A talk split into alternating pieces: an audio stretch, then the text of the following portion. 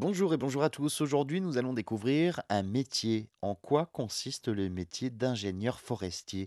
L'ingénieur forestier doit prêter hein, une attention euh, particulière au terrain qui l'entoure et doit être le protecteur de l'écosystème, assurer le renouvellement des ressources en bois sensibiliser le public. Alors, pour gérer durablement la ressource d'une forêt, l'ingénieur forestier dresse un inventaire qui consiste à évaluer les ressources de la forêt, les espèces, la densité, la hauteur, le type de sol.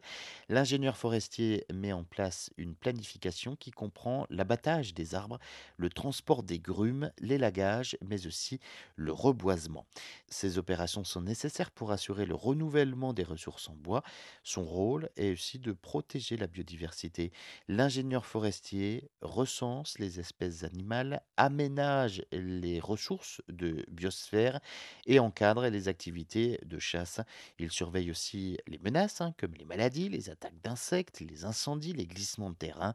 L'ingénieur forestier décide aussi euh, des travaux d'aménagement, la création des sentiers, la construction de ponts, d'infrastructures pour le public, également les aires de pique-nique, de stationnement ou de camping. Pour être ingénieur forestier, il faut des connaissances en sylviculture, connaître les différentes espèces végétales, les cycles de croissance, les techniques de planification forestière et de différents risques, connaître le fonctionnement de l'écosystème forestier, les interactions entre les animaux, les végétaux, la régénération de la forêt, les facteurs environnementaux aussi.